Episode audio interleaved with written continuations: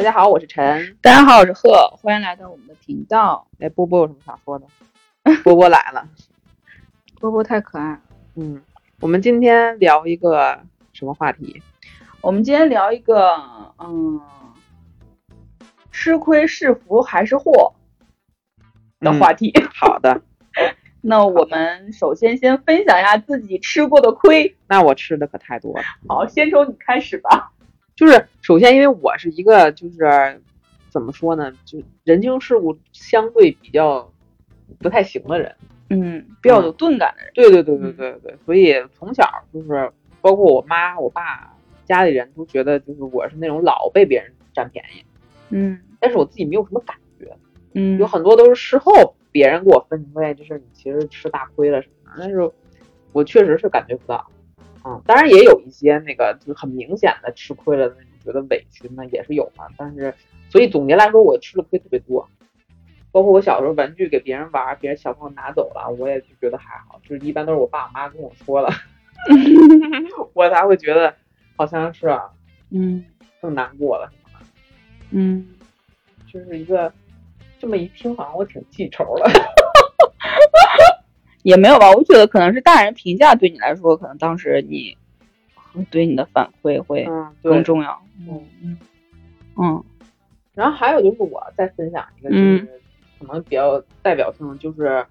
那个出国，这可能之前好像说过，就是我出国被人骗工的这个事儿，嗯就是在那个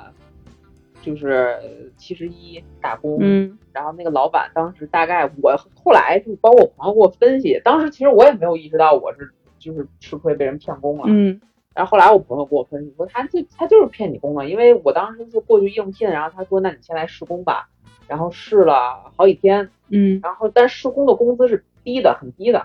可能你试我们都是八个小时嘛，就是他是三班倒，八个小时二十四小时嘛，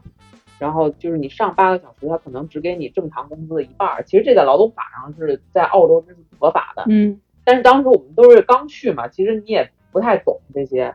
然后我干了两三天之后，他就说那个就是嗯，反正各种理由吧，就说就不行，还是算了。然后我就没有等大家继续干下去了，因为我干了两三天就结了一个非常低的工资。嗯，我给大家再分享一个，就是我最近知道的一个啊，一个小朋友吃亏的一个事儿，就是大卫他们学校会有一个班级自己就是同学之间组织的一个啊同学之间组织的一个嗯交换文具的这么一个活动。嗯啊，完全是同学自愿的，他们就这个小班级自愿的。之后有一天，大卫就拿了相对来说比较啊贵的钢笔，嗯啊，但拿的时候就是大卫妈就跟他说说这个钢笔，呃，你如果拿学校可能会有就被交换的这种可能性啊，你要想好啊。嗯，之后大卫说啊，你放心吧，我不会给他交换的。完之后就 拿到了？拿到班级对，但是因为有一个小朋友说他特别想换这个钢笔，但大卫第一次拒绝了。嗯啊、完，但是那小朋友后来又来了，说我可以用两支铅笔或者怎么样给你换这支钢笔，我真的很喜欢它，就再次表达了我非常喜欢这支钢笔，我就是想换。最后大卫就是挺很犹豫，但最后大卫同意了。嗯但同意之后，回到就是当天妈妈接他的时候，他就对跟他妈说了这件事情，说妈妈我可能做了一件嗯不好的事儿。呃对，可能觉得这件事不是特别让我舒服的事儿。他妈妈就是怎么了？他说那支钢笔对被换掉了。然后，他嗯妈妈说不是说你不是说不会被换掉的，为什么呢？他就说那意思说啊这个同学反复的就是嗯向我请求说要换这支钢笔，他嗯非常喜欢。嗯最后我当时就是嗯，对，就换出去了。那他怎么评？他自己怎么评价这个事情？他说他心里会有些不舒服，但是他确实当时就是就是这样处理的。他说我确实是因为他再三的来找我之后，我还是换出去了。嗯，就是你看，就是可能我们小时候，可能我们家长就会说啊，你这个吃亏了，这件事儿怎么怎么样。嗯？但是大卫他妈妈现在就是就用另外一种方式对大卫说说，嗯，说这个呃，他是用这种处理方式，他说大卫这个事情你先总结一下，你说你把这个钢笔换出去时，当时是什么原因？嗯说，嗯嗯，是因为你当时觉得这个小朋友非常喜欢呢，还是因为你觉得不好意思？嗯之后大卫说都有啊，都有这种原因。最主要还是我觉得不好意思，或者不太善于拒绝他，嗯因为我已经拒绝他一次了，之后又第二次，之后第三次的时候我就不知道该怎么拒绝他了。嗯完了之后，大卫妈妈说，那如果你这次学会了怎么去拒绝别人，那这件事情我们就是有收获的，就不亏了。对嗯对，对，这确实是个挺好的。嗯，对。后来那个，那我们再回忆一下，我们就是觉察觉察到自己吃亏之后，我们是怎怎么样处理的呢？当时，就是小时候你是怎么样平复自己这种心情的呢？或者现在你包括你澳洲被骗工之后，你是怎么平复自己的呢？就没有平复，就没怎么我了。哦，就让它过去了。对，然后我就发现，哦，后来我自己也在反思这件事情，也不嗯叫反思吧，就是回过头来看我的这些经历，因为我被就所谓的吃亏的经历还是挺多的，就是以前也经常被朋友或者被家人说嗯你是不是傻呀、什嗯么的，嗯但是后来我觉得，就是到底什么叫吃亏呢？嗯，就我仔细在思考这件事情，就是我们把。就是获得跟我失去这个东西，怎么给它跟吃亏跟叫另外那个反义词叫啥？吃亏的反义词是不是叫收获？总之吧，就是你怎么嗯跟它挂上钩了呢？是对啊，评价体系吧。但是我觉得以前，至少我觉得以前是，比如说你是不是多干活了，你是不是呃少拿到一些对实质性的一些报酬了，或者你的这个付出是不是别人认可了，嗯，这都是评价我们对吃亏不吃亏的这种标准，嗯是吧？嗯后来我觉得就是，其实你看开了，你就发现这些东西它其实构不成吃亏。就比如说我骗空这件事情，嗯。我也不是自己给自己洗脑啊，但是我就是觉得这个事儿，首先我来澳洲上学，我不是以赚钱为根本目的的，就是我挣钱只是我一个一方面是我来一个新的环境，我要体验一下这这儿的生活，其次就是稍微的丰富一下自己的零花钱嘛。嗯。我也首先没有指着这东西，我说这这钱我不挣我就不行了，我就要死了，我没钱嗯。吃喝了，也不至于到那个程度。所以如果要是从这个角度来看的话，其实我骗工的那个就是一个很好的经历。我既体验了当地的生活是什么样，就有可能会出现这种事情，又不是所有人都是好人。然后其次，我也确实挣了些钱，嗯，对？吧？虽然说那可能确实跟自己的那个什么预期的不是特别吻合吧，那你从这角度来讲，我两方面都获得了，而且可能第一方面获得比第二方面那个价值更高一些。从从这角度来看，我没有觉得我吃大亏了，嗯。但这个我确实不需要给自己做什么过多的心理按摩，我就 就就就这样想的。但这是因为你是这样思考这个问题的，或你的思维模式是这样的，嗯。所以你就这件事儿没有成为你一个很大的问题，嗯。你会觉得没有受到一个很大的影响，嗯。对吧？嗯，但有些如果说你只是看到啊，我这个东西我不平衡，我付出这么多，确实应该拿到更多，但是我就是没有拿到更多，他就纠结在这个事情的时候，嗯。他就就吃亏的感觉就会更多嘛。但我觉得这事儿也得划分两头。嗯嗯就是有一些，我觉得现在啊，渐渐的我可能也那个，你随着年龄的增长，你经历事情变多，我也觉得很多事情，就是如果再给我一次机会，我可能会处理得更好。比如骗工那个事儿，我可能会举报他。嗯就是我认为这个事情，你对你自己的心理按摩也好，或者你对你自己的观点也好，跟你对外的那个状态应该是分开处理的。就是我可以自己消化掉这件事情，我可以让它成为一个就是收获也好，但是我不能让就是小人得了利。嗯就是我现在逐渐的开始有这种想法了，所以嗯比如说工作上遇到一些不公平的事情，我我觉得还是就是你还是不能说我就算了，就忍嗯了。嗯嗯嗯，你对外还是得稍微的怎么说强硬也一点儿也好，或者怎么样也好，你就让别人知道这个事情不应该是这样，这个事不应该发生。嗯，所以说好像是吃亏之后的这种最有效的方法，还是去解决这个根本的这个问题，对，就提高自己的解决问题的能力和收获一些经验，是不是？对对对，但如果你只是一直在想这个词吃亏了，完之后一直折磨自己这件事儿，就没什么。确实是，但是后来我也想，就是其实我，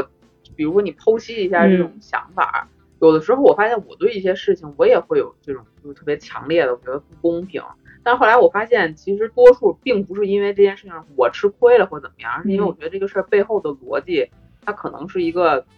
就是不好的逻辑，或者它让我觉得这事儿不公平。嗯它，那个点其实并不是说，比如我我我吃亏这件对对事儿对对对而是公平性。对，嗯而且我觉得好多有时候就小朋友特别容易出现这种问题，也不叫问题吧，我觉得这是个正常的现象，嗯就是他会觉得，嗯、简单的就是在课堂上都会出现，比如有小孩说话，然后呢，就是俩两个小孩可能都在说话，然后管了一个没有管另外一个，对吧？那那没被管的孩子就可能还会继续说。那被管的孩子就说：“老师，凭什么你管他，你不管我？” 嗯，不是不是，说反了，凭什么你管我，嗯你不管他？就他其实好多时候，我觉得有点类似，它背后是一个这个就是公平性的问题。对，但这个时候我就我就在思考一个问题，比如说你刚刚说小朋友的问题，这个时候就是大大人的参与，嗯，是怎么参与进来，我觉得还是挺重要的。对，对，你是怎么就是比如说小朋友这个时候在这个游戏里吃亏了啊，他很委屈，他过来给你诉苦，那你该去怎么处理，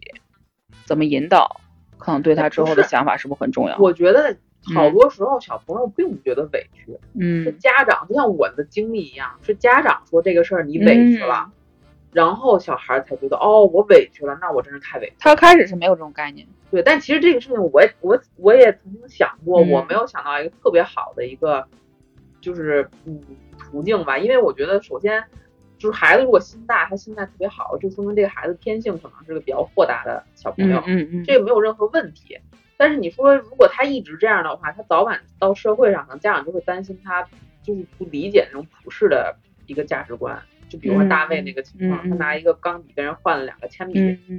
那站在孩子角度，他可能他的价值观里，他认为这个事情也许他是对等的，他是可以进行这样交换的，但是你他不能永远都是这个年龄，他也不是永远都接受接触只接触这么大的小朋友，他会长大，就是可能家长也会担心说以后他如果这个价值观不改变，他可能会被别人欺负啊，我觉得这也是可以理解的。所以这个事儿应该，我觉得大卫妈妈那个处理还是挺好的方法。嗯，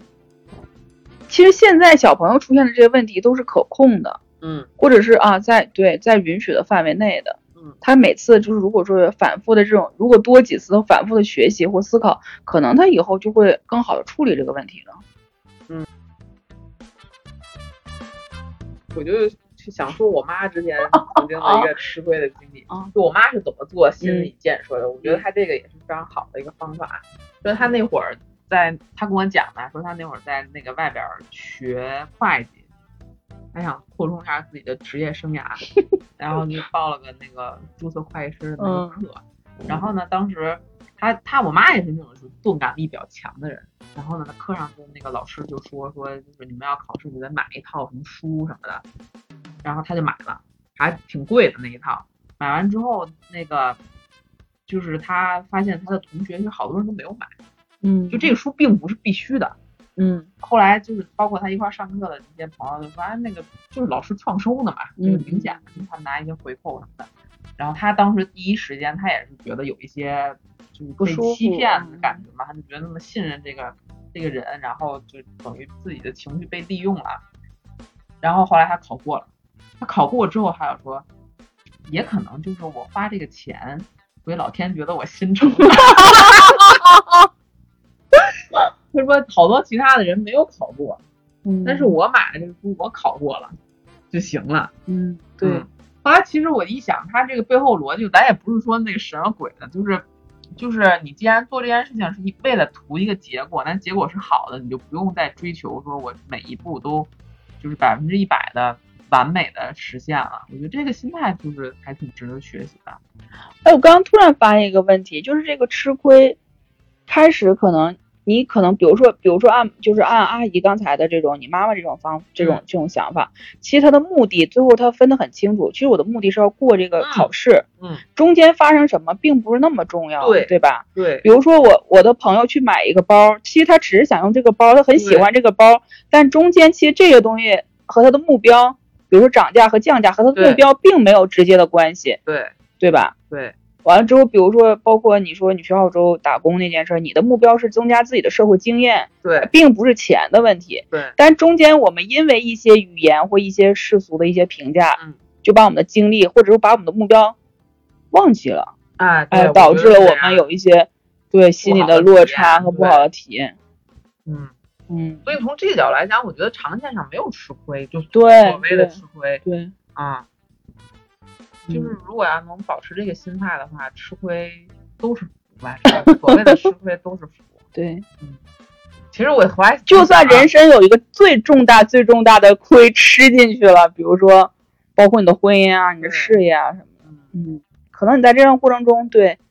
有一个自己的反思啊，或者是什么。但是，哎，那天我听到一句话特别有意思。那天我好像在书上看到一个人说，他说结婚是为了幸福，离婚也是为了幸福。嗯，就是你觉得离婚的时候，离婚的时候你可能觉得啊，这个人做的不好，我吃了个大亏，或者我付出了很多，没有得到收获。但是其实你离开那个人的时候，同时你也去开启了另一个幸福的可能性。嗯，哇塞，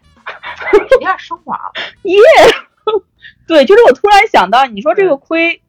是谁定义的呢？对吧？嗯，你的目标又是什么呢？你的目标还是快乐和幸福的生活。对，嗯，就这么一看，好像就都是浮云。对对对，嗯，就不要太纠结那些。对。对，其实后来你仔细想啊，就是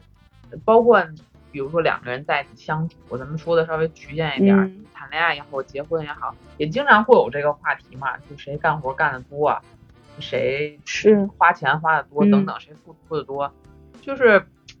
好多人就容易陷到这里边。但是我也能理解，有的时候可能时间长了，确实你的感情没有那么充沛的时候，就会计较一些这种生活的事情。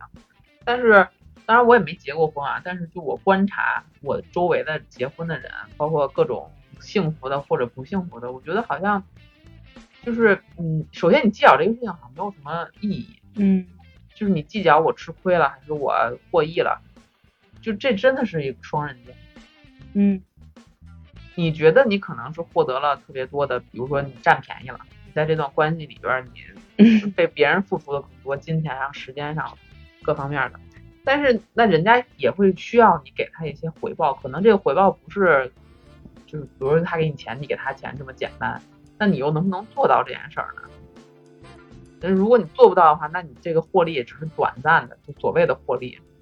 但是如果比如说像我之前有一些朋友，他是那种就付出型人格，嗯，他会对跟你在一起相处，他对你特别特别好，嗯。